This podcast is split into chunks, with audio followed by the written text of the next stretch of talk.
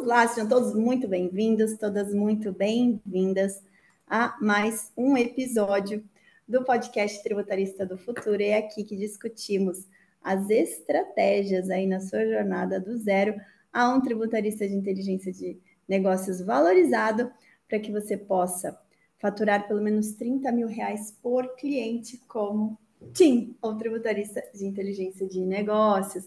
E o episódio de hoje, episódio especial, primeiro de 2024, vamos falar sobre a emenda constitucional número 132, a chamada reforma tributária.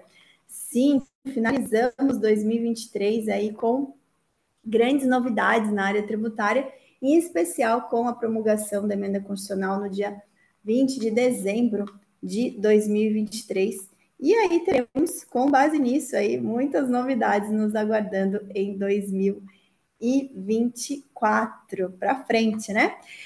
Então, para a gente começar, quero fazer uma contextualização geral sobre o que é a emenda constitucional 132, ah, as principais alterações no nosso sistema tributário nacional e depois vamos falar um pouquinho do que está por vir, né? As fases de transição, as, as legislações infraconstitucionais que nos aguardam e como tudo isso vai interferir aqui na nossa carreira como tributaristas de inteligência de negócios. Né? Então vamos lá. Então, o primeiro ponto que eu quero trazer para vocês, tá? A emenda constitucional 132, a gente pode dizer que ela é, é separada em três partes, tá? Primeiro, os artigos que estão sendo modificados da Constituição Federal com vigência imediata, aqueles artigos que estão sendo modificados na, na Constituição Federal que não entrarão em vigor imediatamente, e as modificações na ADCT ou atos das disposições constitucionais transitórias, que vão regular esse período que eu chamo de período misto, né? É, entre o velho sistema tributário nacional e o novo sistema tributário nacional. Então, nós podemos separar aí a emenda constitucional 132 nessas três partes, tá? E sabendo disso, vamos falar sobre o que está sendo alterado, tá? Sabemos que o nosso sistema tributário nacional na Constituição, ele se inicia a partir do artigo 145. Contudo, a emenda constitucional 132, ela não está alterando apenas o sistema tributário nacional. Ela altera outros artigos que repercutem também em relação às mudanças do sistema tributário nacional. Tá? Então, basicamente, a questão dos incentivos fiscais, que não está, não está disposta ali no sistema tributário nacional, mas está no artigo 45, é, a criação do comitê gestor, né, o comitê gestor da, do IBS, que é o imposto que está sendo criado, vai ser a junção do ICMS, que é um imposto estadual, com o ISS, que é um imposto municipal, então vai precisar ter um comitê gerindo esse, essa junção dos impostos, porque continuaremos sendo uma república federativa, né? E também o artigo 105, que está sendo ajustado aí justamente para evitar esses conflitos de competência, tá bom? E claro, né, alguns outros artigos posteriores ao sistema tributário nacional que regulam a parte do que eu chamo de direito financeiro, né, que são as repartições de receitas e alguns outros artigos aí que estão fora propriamente do sistema tributário nacional, mas que têm repercussão tributária, ok? Então, pessoal, vamos lá. Com base nisso, o segundo ponto que eu quero trazer hoje aqui para a gente detalhar um pouco, destrinchar a emenda constitucional 132, é, são os principais pontos de mudanças, tá? Então, o que, que a gente teve de alterações? Nós tivemos alterações nas regras gerais desse sistema tributário nacional, seja em relação a, aos princípios constitucionais, porque temos novos princípios constitucionais sendo instituídos, tá? As regras de imunidade, então, regras de imunidade gerais a todos os impostos, regras específicas a alguns, tá? A alguns impostos e alguns outros tributos, regras financeiras de repartição de receita, dos fundos também que, é, que já, já existiam, foram criados e que agora vão ser extintos é, e vão ser substituídos por contribuições, e nessas regras de transição de um regime para outro, tá? De um regime de um sistema tributário nacional para outro. Então, essas são as principais alterações, ok? Quais são os novos princípios que estão sendo criados? Então, princípio da simplicidade, princípio da transparência, princípio da cooperação, princípio da defesa do meio ambiente e princípio da justiça tributária. São cinco novos princípios que estão sendo instituídos, né, foram instituídos pela emenda constitucional, contudo, não temos aí uma definição, conceito, não temos nenhuma regulamentação de como que esses novos princípios vão coexistir e como que o nosso sistema tributário nacional vai se harmonizar com esses princípios. Por quê? Por exemplo, princípio da simplicidade. Como que a gente, a gente consegue é, dentro de um sistema tributário nacional que vai continuar sendo o sistema tributário nacional mais caro e mais complexo do mundo, equilibrar, equilibrar ou ajustá-lo ao princípio da simplicidade tributária. Né? Então, isso já vai gerar já um ponto de grandes debates. Como que você consegue conciliar uma coisa com a outra? É, talvez seja no sentido de, não, agora, a partir de agora, a gente, tudo que a gente for fazer tem que girar em torno do princípio da, da, da simplicidade. Só que o próprio sistema tributário nacional, como está na Constituição, ele não é simples. E como que a gente vai conseguir trazer uma legislação infraconstitucional que seja simples? É, então, aí é um grande ponto de discussão. Né? Ah, os princípios da transparência e da cooperação. Então, muito relacionados à transparência, tanto e, tanto e principalmente do poder público para com os contribuintes, e também com essa cooperação, né? essa aliança entre eles, sempre é no sentido de cada vez mais não se ver assim fisco versus contribuinte, né? Ver uma, uma cooperação do contribuinte ter mais acesso, poder questionar mais, poder tirar suas dúvidas, ter mais ter, ter um acesso é, mais simplificado e melhor a, ao fisco. O que também, né? O que também, é, pegando historicamente nosso sistema tributário nacional, é um desafio. Né? Existem diversos aí movimentos, né? A gente já tem realmente o programa da União Federal de cooperação tributária, e cada vez mais a tendência é que os próprios estados e municípios se adequem também, promovam pro programas de cooperação, mas é um trabalho né, a longo prazo, porque historicamente a gente sempre teve esse embate muito grande entre fisco e contribuinte. Será que vai deixar de existir embate entre fisco e contribuinte, Letícia? Não, muito difícil até mesmo porque a gente vai continuar tendo interesses contrapostos. Né? O interesse do Estado é arrecadar, né? e o contribuinte, ele sim, precisa pagar os seus tributos, mas ele consegue até um determinado ponto e, e, e dali para frente ele começa a ficar estrangulado, né? Fica, fica, acaba sofrendo, é, tendo muita dificuldade de manter em dia aí o seu a sua regularidade tributária justamente né, por conta da fome, do apetite arrecada, arrecadatório do governo de uma forma geral.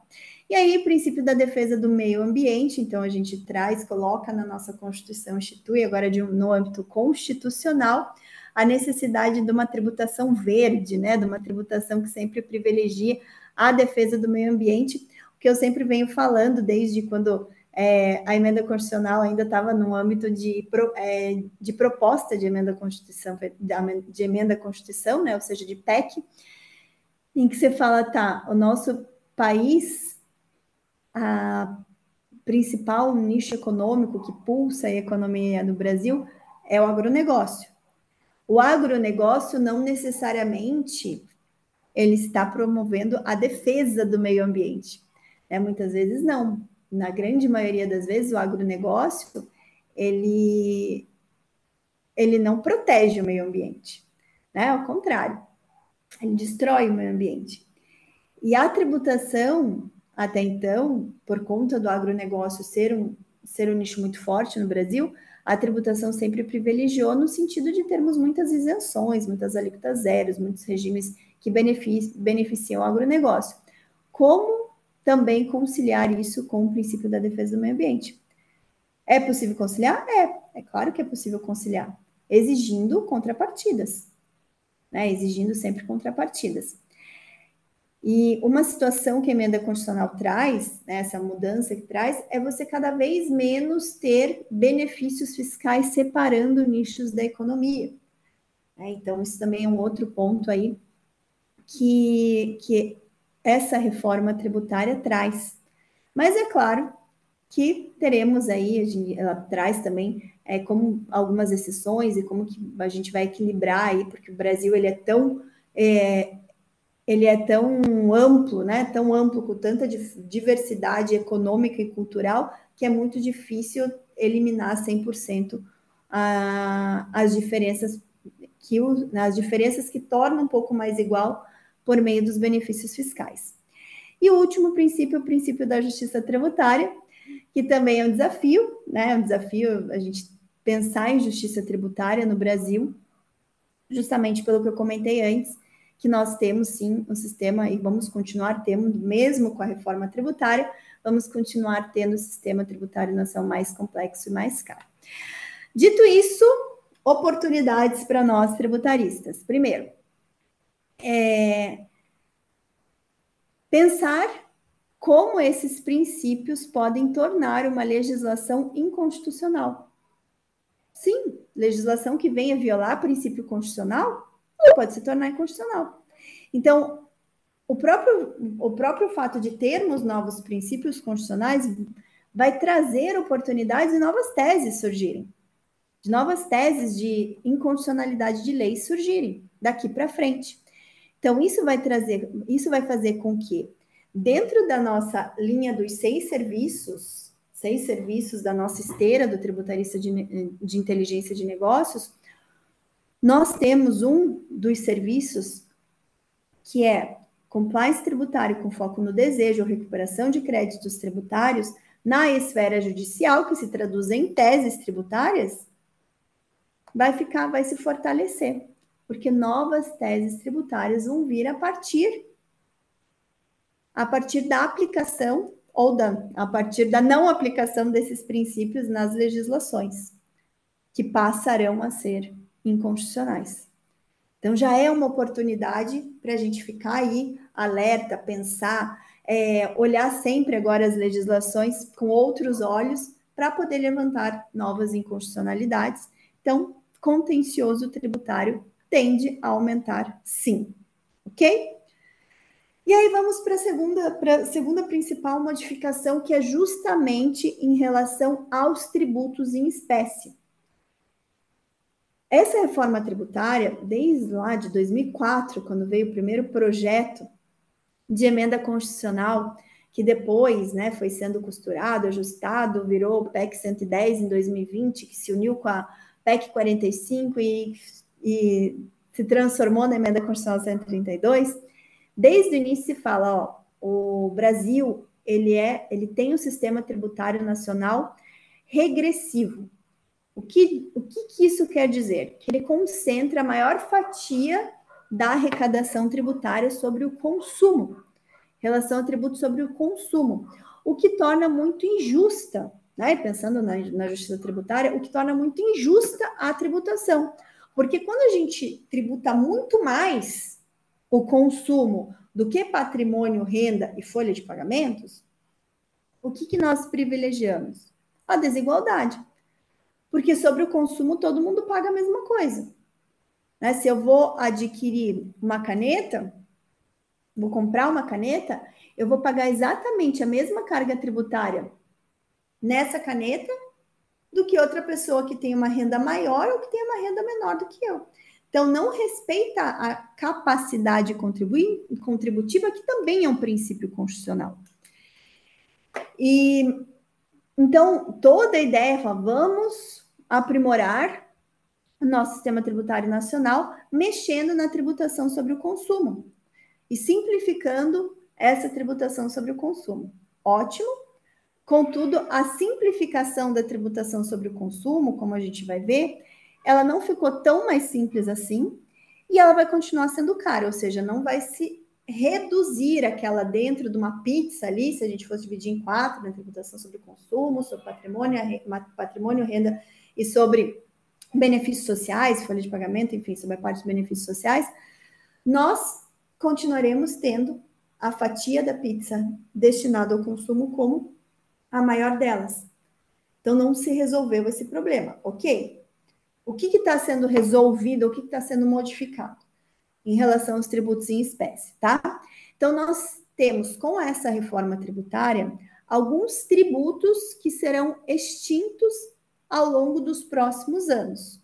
Quais são esses tributos que vão ser extintos ao longo dos próximos anos?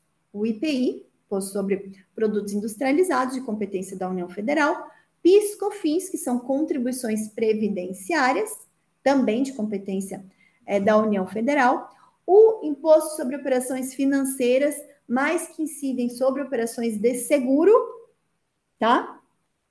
Que também será extinto. O ICMS e o IOF também é federal. O ICMS, que é o imposto estadual sobre a circulação de mercadorias e serviços, e o ISS, que é o imposto sobre serviços, que é de competência municipal dos municípios. Então, são seis tributos que serão extintos ao longo dos próximos anos. E quais são os tributos que serão criados em substituição a esses seis que vão ser extintos? Tá? Então, o primeiro tributo que vai ser criado, ou enfim, a, a emenda constitucional já traz a, a criação dos três, né? Mas o primeiro tributo que eu quero mencionar é o imposto seletivo. Então, ele é um imposto de competência federal, tá? Que vem para substituir o IPI. Contudo, ele vai ter uma base de incidência bem menor do que, a, do que o IPI tem hoje porque o IPI incide sobre produtos industrializados. O imposto seletivo vai incidir sobre alguns itens e ele vai ser um imposto extrafiscal. Ou seja, o objetivo principal dele não é arrecadatório, mas sim para coibir a comercialização de produtos que sejam danosos à população ou ao meio ambiente tá? Então, já nesse contexto do princípio da defesa do meio ambiente, vem o imposto seletivo, tá bom? Ah, se a gente fosse, fosse pegar no contexto mais internacional, ele se equipararia ao chamado excise tax, tá? Que a gente tem aí em alguns países, como, por exemplo, Estados Unidos, tá? Próximo tributo que eu quero comentar com vocês que será criado é a CBS, Contribuição sobre Bens e Serviços. A CBS ela vai ser a junção do PIS com a COFINS. Então, estamos eliminando essas duas contribuições previdenciárias, estamos criando uma outra contribuição chamada de CBS, Contribuição sobre Bens e Serviços, tá? E também ela vai englobar o que hoje está dentro da competência do IOF Seguro, tá? Também vai englobar o que hoje estaria dentro da competência do IOF Seguro. E o último,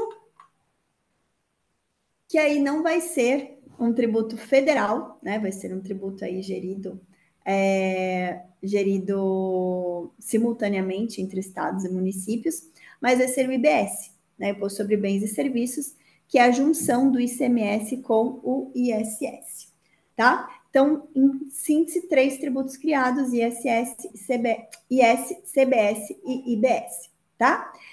Contudo, a, Constitui a Constituição, por meio da emenda constitucional 132, também está modificando outros tributos que já existiam, que não estão sendo eliminados, mas estão sendo modificados. Quais são esses tributos? No âmbito da competência estadual, o IPVA, né, Imposto sobre, sobre, é, sobre veículos automotores, o ITCMD, ou ITC, ITCD, é, ITCMD, que é o Imposto sobre a Transmissão Causa Mortes e Doações, tá? No âmbito estadual. No âmbito municipal, o IPTU, Imposto é, Predial Territorial Urbano, e a COSIP, né, que é a contribuição sobre a iluminação pública, tá? São quatro tributos que estão sendo modificados nas suas, a gente chama de regra matriz de incidência tributária, né? Nas suas bases de incidência tributária, que depois, claro, precisam ser regulamentadas por normas infraconstitucionais. Ok? Então, é, em relação aos tributos em espécie, essas são as principais mudanças, tá? Em relação a novas legislações que precisarão ser criadas para regulamentar essas mudanças nos tributos em espécie. Então, nós teremos uma mesma lei complementar regulamentando CBS e IBS em termos de fato gerador, base de cálculo, hipóteses de não incidência, sujeito passivo, em relação às imunidades, né, regulamentação das imunidades constitucionais, aos regimes especiais, como diferencia, é, diferencia os contribuintes ou favorece os contribuintes, e também a, a regra geral da não cumulatividade plena, né, e as regras de creditamento. E aí é outra oportunidade que a gente vai ter que ficar assim muito é muito antenado a partir do momento que essa lei complementar ou o próprio projeto de lei complementar comece a tramitar no Congresso Nacional, é bem importante que a gente já comece a estudar. Por quê? Porque, em especial, isso é o que vai gerar dali para frente oportunidades no nosso serviço de compliance tributário. Também, né? No compliance tributário, seja para a gente auxiliar os nossos clientes a se manterem em regularidade, a se manter em regularidade com as novas regras, e teremos um período em que as velhas regras coexistirão com as novas regras. Então, os nossos clientes empresariais vão precisar ajustar os seus sistemas, ajustar tudo para que eles continuem se mantendo em regularidade. Mas também vão ter aqueles que ao longo dos anos não vão conseguir manter a regularidade. Aí o nosso serviço de compliance tributário com foco no desejo, que a recuperação de créditos tributários passa a gerar muitas oportunidades, principalmente em relação às regras, né, de não, as hipóteses de não incidência, aos regimes específicos e, aos, e as regras de não cumulatividade ou de creditamento. Então, a partir daí é que a gente vai conseguir traçar novos, novos produtos dentro desse nosso serviço principal chamado compliance tributário com foco na dor ou recuperação de créditos tributários. Tá bom? É, o que, que vai mudar em relação à regra, tá? Da CBS e do IBS, as alíquotas. As alíquotas serão diferentes, elas não vão ser as mesmas alíquotas. CBS e IBS terão alíquotas diferentes. Contudo, elas vão ser, né, o que a gente chama de IVA dual, né, um IVA federal chamado CBS, e um IVA é, estadual barra municipal chamado IBS, e as alíquotas serão diferenciadas, mas como vão ter todas as demais regras iguais, vai ser basicamente uma soma dessas alíquotas, como a gente vê hoje em termos de PIS e COFINS. Tá bom? Então, em relação às, regras, às alíquotas do IBS, cada ente né, abaixo da, da, do, da União Federal, sejam estados e municípios, vão ter que fixar as suas, as suas alíquotas, tá?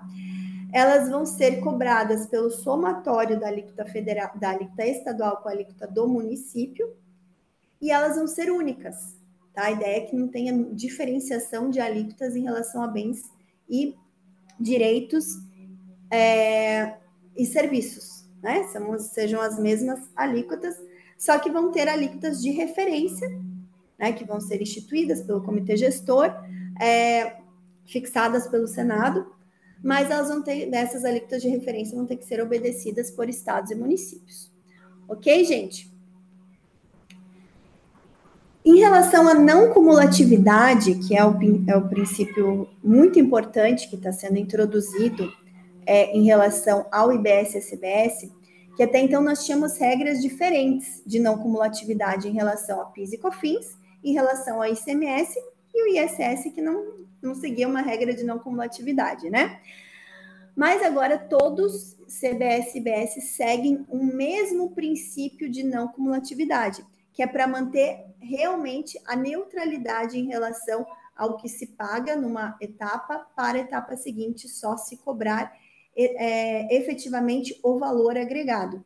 Por isso que IBS e CBS passam a ser o IVA brasileiro, né? O IVA dual brasileiro, imposto sobre valor agregado. Tá? Então, a ideia é se compensar o que foi devido pelo foi devido e foi cobrado pelo contribuinte nas etapas anteriores da cadeia com o que vai ser recolhido nas etapas posteriores, ok? Então, se numa etapa, vamos pegar, por exemplo, numa etapa de, comér de comércio distribuidor para comércio varejista. Então, na venda ali da indústria para o comércio distribuidor, foi pago uma alíquota de IBS barra CBS, aquele valor do imposto vai ser compensado com o valor do imposto CBS barra IBS que vai ser devido na etapa subsequente, ou seja, do varejista, do distribuidor para o varejista, tá? Então, vão ter algumas regras de exceção, como tudo, né? Use consumo vai ter regra de exceção, mas tudo vai ser disciplinado em lei complementar, que vai ser uma lei complementar muitíssimo importante, tá? Que mais, gente, que eu quero trazer aqui para vocês? Dentro do IBS da CBS, nós vamos ter alguns é, regimes diferenciados para alguns nichos econômicos, tá? Então, os, Alguns nichos vão ter redução de 60% da alíquota padrão somada do IBS e da CBS, e alguns outros nichos vão ter redução de 30% da alíquota padrão do IBS, do IBS somado à CBS. Quais são os nichos que vão ter redução em 60% da alíquota? Educação, então serviços educacionais, serviços de saúde, tá? dispositivos médicos, lembrando, está falando não, agora está falando unificando bens, direitos e serviços. Então, dispositivos médicos, dispositivos para pessoas com deficiência, medicamentos, produtos para a saúde menstrual, né? Então, relacionado ao que a gente chama de pink techs, né? Para a gente manter um equilíbrio aí e uma diferenciação em relação à saúde da mulher transporte público, alguns tipos de transporte público, alimentos para pessoas, para humanos, né? alimentos para humanos,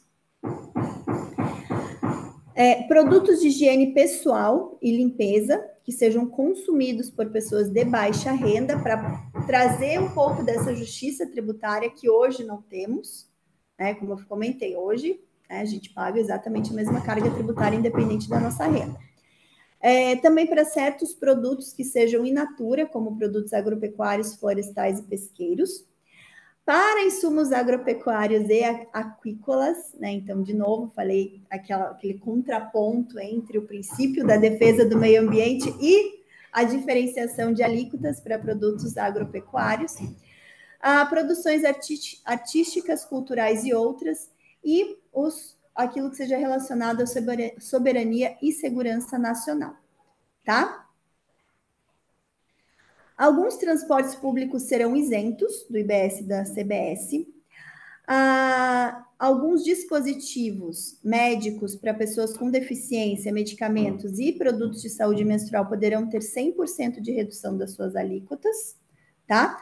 Alguns produtos também, é, hortícolas, frutas e ovos, serviços prestados por instituições científicas, tecnológicas e de inovação sem fins lucrativos e automóveis para deficientes e taxistas também poderão ter redução de até 100% das alíquotas do IBS e da CBS. Tá? Lembrando, gente, isso é bem importante dentro das nossas da, da, da teoria do direito tributário, que existe diferença conceitual entre isenção, imunidade e redução a zero de alíquota, tá? Não são a mesma coisa. Por mais que impliquem numa neutralidade da tributação, né, o zero a tributação, eles têm, eles obedecem regras e princípios diferentes. Tá bom? Que mais, pessoal? Então, nós teremos algumas reduções é, em 30% da alíquota base, como para serviços é, prestados por profissionais é, intelectuais, como advogados, contadores, artistas.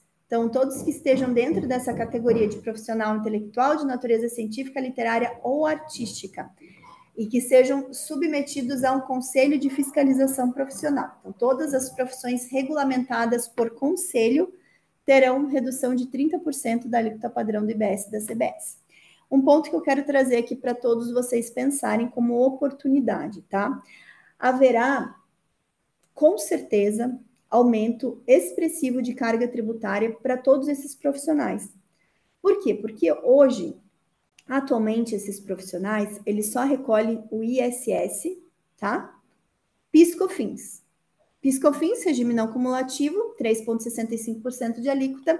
O ISS na alíquota máxima de 5%. Contudo, grande parte desses profissionais recolhe ISS alíquota fixa anual, que é um valor anual. Então, às vezes não dá nem 1% do, do serviço prestado, né? Do faturamento relacionado ao serviço prestado. Agora, imagina, está se estudando, chegar a uma alíquota padrão de BS e CBS perto da casa dos 30%, tá? Se a gente reduzir 30% de 30%, a gente vai ter uma redução de 9 pontos percentuais na alíquota padrão de 30%. Ela vai cair de 30% para 21% comparado ao que temos hoje de 3,65% mais o ISS, que na pior das hipóteses chega a 8,65%, é nítido que a carga tributária para essa, para essa categoria na qual quem é advogado, assim como eu, se enquadra, é nítido que a carga tributária vai aumentar. E muito, tá? Então, o que, que fica de oportunidade? Primeiro, trazer essa conscientização, depois pensar em hipóteses de planejamento tributário. Dentro da nossa esteira do TIM, nós temos lá o planejamento tributário como terceiro serviço. Né? Nós temos o compliance tributário com foco na dor, que é a gestão do passivo tributário, compliance tributário com foco no desejo, que é a recuperação de tributos, e o planejamento tributário vem em terceiro lugar. Então, essa é uma categoria que vai precisar muito, junto com os prestadores de serviço em geral, que terão é, muito possivelmente a sua carga tributária muito majorada, eles precisarão de planejamento tributário, principalmente para que eles consigam desfrutar ao máximo da não cumulatividade plena, que vai ser muito importante para que essa oneração não seja demasiada, tá? Então fica a dica aqui para vocês. Nós teremos redução apenas do CBS em 100% das alíquotas para ProUni, tá? Mas daí é só para CBS, ok? E aí temos algumas outras regras bem específicas. O que, que permanece em relação a, a regimes diferenciados que temos hoje, benefícios fiscais que temos hoje, que permanecem mesmo com a reforma tributária? A Zona Franca de Manaus e as áreas de livre comércio permanecerão e o Simples Nacional também permanecerá. Contudo, para Simples Nacional, é, teríamos a possibilidade de escolha. Se para determinado contribuinte ele vai querer, ele vai querer manter normalmente no Simples Nacional, tal como é hoje, ou se ele vai querer ter uma diferenciação, ou seja, recolher IBS e CBS fora do Simples Nacional. E aí vem uma outra oportunidade de monetização dos nossos serviços. Por quê? Porque vão ter empresas do Simples Nacional que, a depender de para quem elas vendem ou prestam serviço, vai ser mais vantajoso recolher CBS e IBS fora do Simples Nacional. Por quê? Porque se elas vendem no B2B e vendem para outras empresas que estão fora do Simples Nacional, essas outras empresas vão preferir comprar de contribuintes que estejam recolhendo IBS e CBS no regime normal para ter 100% do crédito, para manter a não cumulatividade plena, certo? Segundo ponto aqui. É, em relação à Simples Nacional, também teremos que verificar, tá? Também teremos que verificar até que ponto, né, fazer cálculo, né, pensando, ah, eu vendo no B2B, mas eu vendo no B2C também. Então, até que ponto vale a pena? E daí, todo ano, o planejamento tributário para essa categoria, né, e principalmente nessa parte, né, nesse período de transição, vai ser muito importante. Ok? Nós teremos é, uma nova cesta básica nacional com alíquota zero de CBS e IBS, e a gente tem a figura do cashback, que também está sendo introduzida com a emenda constitucional 132, que é a devolução do IBS e CBS para diminuir essa desigualdade da renda e para obedecer ao princípio da justiça tributária, sendo que as regras não estão ainda estabelecidas, né? Precisaremos de legislação para isso, tá? E agora, gente, antes da gente finalizar esse nosso episódio, claro que tem muita, muito detalhe aí, muita, muita coisa que está por vir, principalmente a legislação infraconstitucional, em especial a lei complementar que vai regulamentar a IBS e CBS, mas nós teremos outras legislações complementares, outras leis complementares que vão surgir a partir da reforma tributária e outras leis ordinárias e outras leis infra, outras leis não, outras normas infralegais que vão surgir a partir da reforma tributária. Por quê? Porque além da lei complementar do IBS e da CBS, nós teremos aí, nós temos um prazo de 90 dias para sair a lei complementar que vai modificar a legislação do imposto de renda e a lei que vai modificar a legislação da tributação da folha de pagamentos. Então temos aí um prazo para isso, ok? Além disso, nós temos teremos é, leis que também vão surgir para regulamentar o imposto seletivo. Né? A gente vai precisar de regulamentação do imposto seletivo e trazer de fato aí todas as regras dele, para a gente saber quanto que vai ser, alíquotas, enfim. E aí vai ser uma lei ordinária. E nós também teremos os regulamentos que vão modificar as alíquotas de PTU. Né? Então, a partir de agora, os, os prefeitos dos municípios podem modificar as alíquotas de PTU via decreto. Né? Não precisa mais de lei. Falei regulamento, mas é decreto. Ok? Então a gente vai ter isso e outras, outras tantas legislações que vão surgir a partir da reforma tributária. E para a gente encerrar o nosso episódio de hoje, para fechar aqui esse detalhamento da emenda constitucional, já deixando aí o convite para quem quiser saber mais, quem quiser aí depois estudar mesmo, não apenas uh, o novo sistema tributário nacional, mas entender tudo que é necessário para ser, se transformar de fato num tributarista de inteligência de negócios, atendendo empresas, é, conseguindo transformar dados tributários em estratégias de crescimento de negócios no Brasil e com o Brasil, nós teremos aí, a partir do dia 29 de janeiro, o nosso evento da Revolução do Tributarista. Serão ao todo quatro aulas em que eu vou mostrar para vocês, tintim por tintim, todas as oportunidades que essa nova esse, no, esse nosso novo momento vai trazer para a nossa carreira. Inclusive todas as bases, as premissas, detalhamento dos serviços, como prospectar, tudo isso vocês vão aprender na Revolução do Tributarista, que começa no dia 29. Para você se cadastrar, a gente vai deixar aqui no, no link desse episódio do podcast o endereço para você entrar, se cadastrar e depois ingressar lá no nosso grupo de WhatsApp, onde a gente vai primeiro, disponibilizar para vocês o nosso e-book, detalhando aí todas essas oportunidades que a reforma tributária traz para revolucionar a carreira do tributarista, tá? E o link das aulas e todos os comunicados relacionados ao nosso evento. Então participe, é gratuito, vai ser gratuito ao vivo e online. E esse evento ele sempre precede, tá? Sempre precede a abertura de uma nova turma da nossa formação completa, que é a formação de tributarista do futuro, que é a única, a única formação do Brasil de tributaristas de inteligência de negócios. Tá? É um curso completo que forma você do zero a um tributarista de inteligência de negócios e ele vai estar todo atualizado já com tudo isso que a gente vai trazer, vai, e ele é constantemente atualizado também com as novidades, conforme as novas legislações saiam, a gente vai estar sempre atualizando e trazendo as oportunidades de monetização da carreira de vocês, porque o nosso objetivo é fazer com que vocês faturem pelo menos 30 mil reais de honorários com um cliente de vocês. Tá bom? E aí teremos o período de transição da nossa reforma tributária, que foi promulgada agora no final de 2023 mas tem um período de 10 anos para ser concluído essa transição do, no, do antigo sistema tributário nacional para o novo tri, sistema tributário nacional. E mais aí, mais até 2077 para fazer toda, toda a transição em relação à repartição de receitas entre União, Estados e municípios, mas essa aí a gente não vai se ater tanto porque já entra numa seara de direito financeiro e não tanto de direito tributário.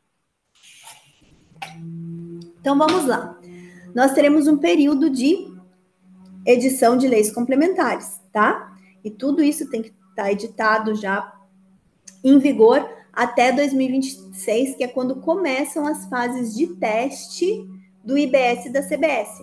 Então, vai ter, a partir de 2026, IBS e CBS serão instituídos com alíquotas muito pequenas, tá? Alíquota no máximo de 1%, que vão aumentando ao longo dos anos até 2033, quando de fato IBS e CBS serão extintos, é, serão totalmente instituídos, ICMS, ISS, IPI serão e o IOF seguro serão 100% extintos.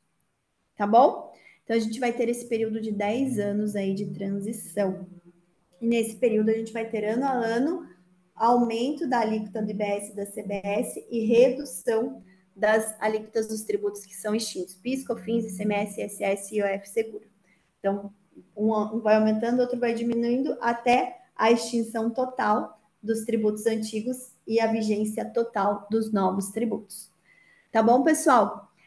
Então, sejam preparados, depois a gente vai, vai trazer tudo isso, nossos alunos vão estar assim sempre é, com todo, todo o material pronto para poder monetizar o seu conhecimento. Lembrando que o nosso podcast Tributarista do Futuro, ele está disponível nas principais plataformas de podcast, como o Spotify. Nós temos no nosso canal do IBPTLA uma playlist exclusiva do podcast com todos os episódios. Eu já, já perdi as contas, a gente já deve ser uns 120 episódios já que a gente tem. Preciso pegar esse número certinho, porque eu não tenho de cabeça. Mas toda semana a gente traz um conteúdo aí importante para vocês, para que vocês possam cada vez mais se tornarem profissionais raros e valiosos no mercado, ok?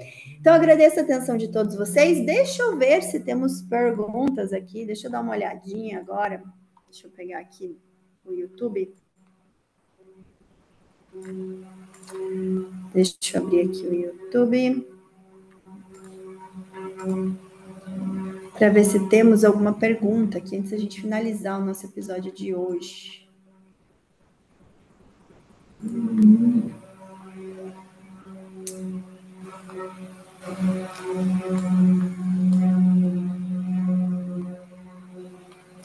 Ó, Gisele, que é a nossa aluna do FTF, está perguntando quando que vão entrar essas atualizações. Geise, eu já fiz uma reunião essa semana com as nossas monitoras, a gente já passou, repassou todas as aulas que precisam de atualização, é coisa pra caramba. E aí, conforme eu vá conseguindo gravar, agora eu vou, a partir da semana que vem, já destinar, é, fechar minha agenda em alguns períodos, só para ir gravando aula. Daí a gente vai gravando e o que, que a gente vai fazer? A gente pensou bastante em relação a como que a gente vai subir, porque é muita alteração que a gente vai ter que fazer agora no FTF, tá? Bastante mudança. Então, o que a gente vai fazer? A gente vai, vai trazer uma versão do FTF 4.0 para vocês, tá? Uma versão nova. E aí vocês vão poder, vão poder ter acesso às duas versões, tá? Versão antiga, porque a gente vai mudar, modificar alguns, alguns títulos de módulos, vamos, vamos enxugar, tirar alguns conteúdos que temos hoje. Então, vocês vão ter acesso às duas versões, para quem já é aluno, os novos alunos só vão ter acesso à nova versão, mas quem já é aluno vai ter acesso durante, né, até que se expire o prazo de acesso de vocês, as duas versões. Por que isso? Porque eu sei que vocês têm um, vocês têm um progresso no curso para vocês conseguirem o certificado de vocês, né? Então, não quero prejudicar ninguém em relação a esse progresso, tá? E aí a gente vai, vai informando vocês a partir do momento que a gente consiga ter essa, esse novo produto ali. E o que for aula específica que eu vou gravando, a gente consiga já ir passando para vocês, a gente vai avisando, tá bom? Mas a minha meta é que para a abertura da 16ª turma, que vai ser no dia 5 de fevereiro, a gente já tenha toda a nova versão, não digo 100% gravada, mas já toda, toda a versão do FTF 4.0 disponível na plataforma, já com todos os nomes de aulas e as datas previstas para a liberação daquelas que eu não consiga gravar até então. Tá? E é isso, gente. Se temos mais perguntas. Não temos mais perguntas. Ó, Parabéns para todo mundo que ficou ao vivo. Tivemos uma grande participação aqui ao vivo. Quem eventualmente não está inscrito aqui no nosso canal do BPTLA, por favor, se inscreva, tá? Nós teremos agora com essa, essa ampliação na, nas nossas áreas de atuação dentro do BPTLA, a gente vai ter novas playlists aqui, vamos ter novos conteúdos. é, conteúdos também que vão, vão beneficiar quem quer se tornar nosso aliado, quem vai querer utilizar nossa ferramenta do Tintax, para clientes também finais, então a gente vai fazer conteúdos voltados a, ao empresário em si. Então, se inscrevam aqui e recomendem o nosso canal para outras pessoas também. Compartilhem esse episódio do podcast, que é um episódio bem especial, que fiz com muito carinho para vocês.